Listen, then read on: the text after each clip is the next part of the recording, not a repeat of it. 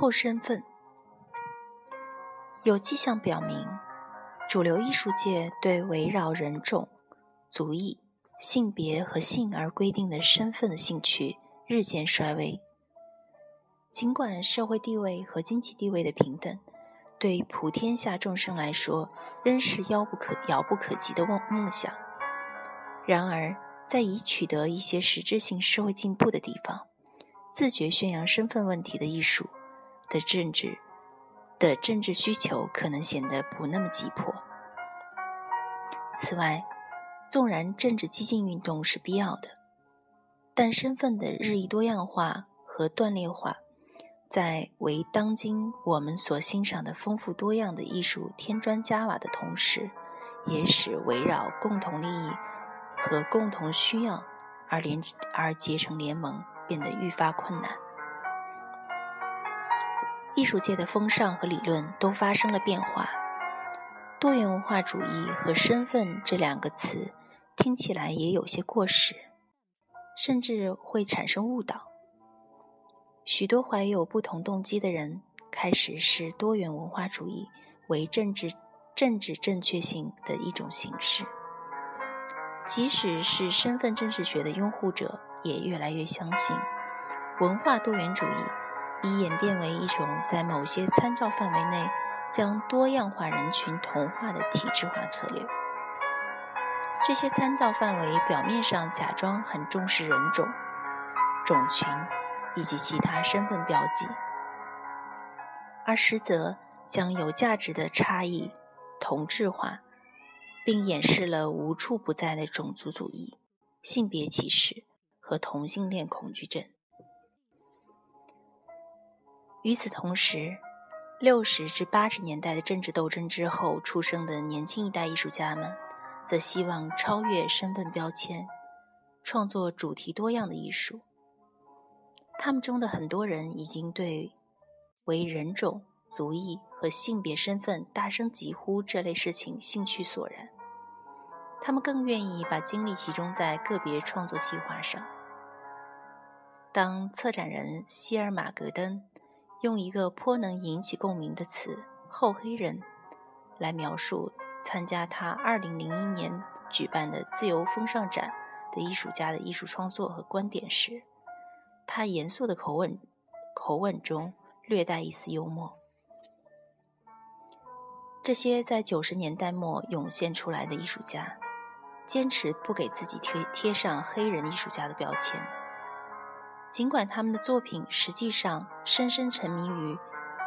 和热衷于重新定义黑人性的复杂观念，戈登解释说，受过去十年中多元文化论、多元文化论争和身份政治学的鼓励，后黑人艺术家们以强势的姿态崭露头角，因此。他们有信心朝那些富有个性的独特方向发展，但他们的发展方向并非前多元文化时代艺术家所信奉的独立自主的个人主义。这些艺术家欣然接纳多元历史和多重影响，并正在为二十一世纪重塑全新的身份。类似的讨论也围绕着另一些艺术家展开。这些艺术家本可能被前一代按照性别、人种或族裔而发而划分归类。后女性主义这个词用来形容女性艺术家创作的一系列作品。这些女艺术家感到从前前期女性主义斗争中获得了力量。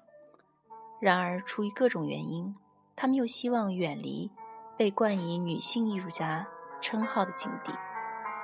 同样，2006年艺展无论如何，当今的亚裔美国艺术的三位策展人之一苏泽特敏为其展览的吐露文章取了这样一个题目：“全世界最后一次亚裔美国人的艺术展。”以此暗讽亚裔美国人的后身份世界。在同一图录中，策展人马葛丁田提到，尽管后身份艺术家无可非议地处处保持警惕，唯恐受制于种族化的和意识形态紧身衣的限制和束缚，然而他们还是依赖于如今围绕着身份建构、他者化以及在线政治学而建立起来的高度完备成熟的复杂批评体系。当我们继续迈向二十一世纪时，那些新理论、政治观念、技术发展和历史事件，会影响到艺术对身份的定义和表现呢？很多发展都具有可能性。人们对创造虚拟身份的兴趣愈发浓郁，全新数码技术给这一发展方向提供了支持。在通过电脑进行日常交流中，很多人创造了用于赛博空间互动活动的人造身份。在美术领域中，艺术家们利用数码媒介创造了经过复杂处理的人像。将会继续影响身份这一艺术主题的另一因素是全球化。实际上。人们已经觉察到全球资本主义对身份的操控。当今一些在无意识形态上，当今一些在意识形态上对多元文化主义的抵制，正是对这种操控的回应。按这种观点来看，全球市场力量促使艺术家创造具有民族特色的作品，目的是从全世界各个角落。搜罗充满异国情调的商品以供销售。艺术家并没有按自己的方式表达自我的真正自由，因而再次沦为他者。对于那些成长于一种文化环境下后在异地生活并工作的艺术家来说，身份一直是个尖锐的问题。对常活跃于国际舞台上，尤其是在多个地域中生活并工作的艺术家而言，区域性共同体和民族共同体界限的瓦解，使统一身份的确立变得愈加复杂。即使是深深扎根于一个地方的艺术家，也难以逃脱和其他地域在在人口、思想、影像和产品上进行交流所带来的塑形作用。韩国艺术家徐道霍，就是在国际舞台上处于游牧生活状态的艺术家之一。他一九六三年生于首尔，在韩国和美国学习艺术，现在穿梭于纽约和韩国两地。从身份和地域的密切关系、密切相关程度上来说，徐道霍每次经历地域转换时，所带来的心理位移，障碍了其稳定身份感的形成。徐的一部分地面雕塑作品由数以千计的雕塑微缩人体模型构成，这些人模被紧凑地排列在一起，彼此之间没有个体空间。批评家就徐道霍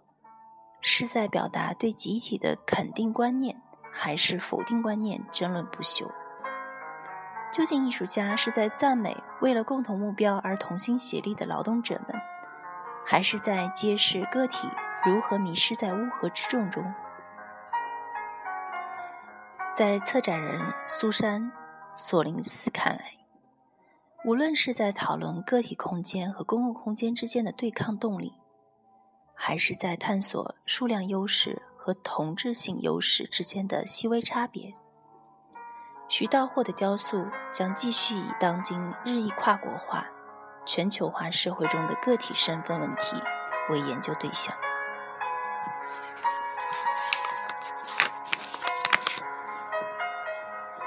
在徐的雕塑作品《宿命》中，两条穿着西裤和黑皮鞋的巨腿。将两大群蜂拥而至的微缩人物模型踩在脚下。巨人看起来马上要将脚下的人群压扁，人们四处逃窜，队形被打乱。宿命可被阐释为象征着某种压榨普通民众的巨大特权势力，或是借助将世界各种文化同质化来破坏个体身份的全球资本主义势力，或是压迫公民的极端政治。另一方面，如果我们仔细观察，会发现艺术家塑造的微型人物不尽相同。通过穿着和其他细节，可分化为不同性别和类型的群体。当我们对人群投以匆匆一瞥时，很容易错过这些细微区别。徐道霍似乎在暗示，即使身处全球化时代。我们仍有责任继续去发现各自身份间的差异。